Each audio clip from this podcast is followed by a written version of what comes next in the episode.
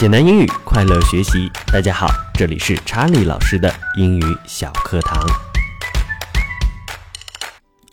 这节课我们一起来学习第八课 Let's Learn 部分。Let's Learn 这里有一个对话，我们先读一遍。Do you have a pen? Yes, I do. Do you have a pen? 你有一支钢笔吗？是的，我有。同学们要注意这里的提问方式：Do you have 什么什么？回答是 Yes, I do，肯定回答。如果是否定回答，我们可以说 No, I don't. No, I don't. 接下来我们用这里的文句进行造句。Number one, a pen，一支钢笔。造句。 Do you have a pen?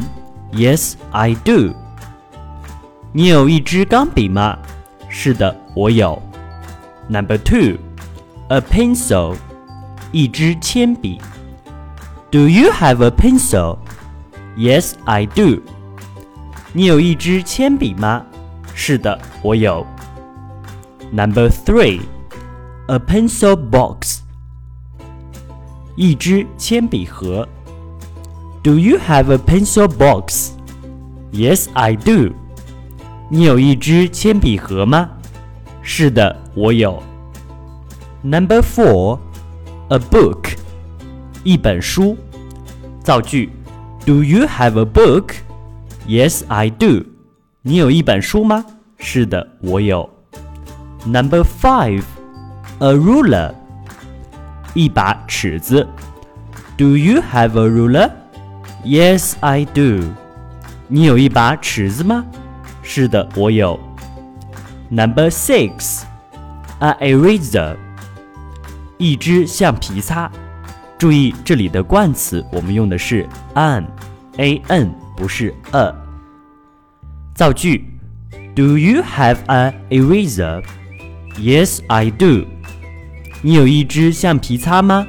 是的，我有。Number seven, a ball pen，一支圆珠笔。Do you have a ball pen? Yes, I do. 你有一支圆珠笔吗？是的，我有。Number eight, a crayon，一支蜡笔。Do you have a crayon? Yes, I do.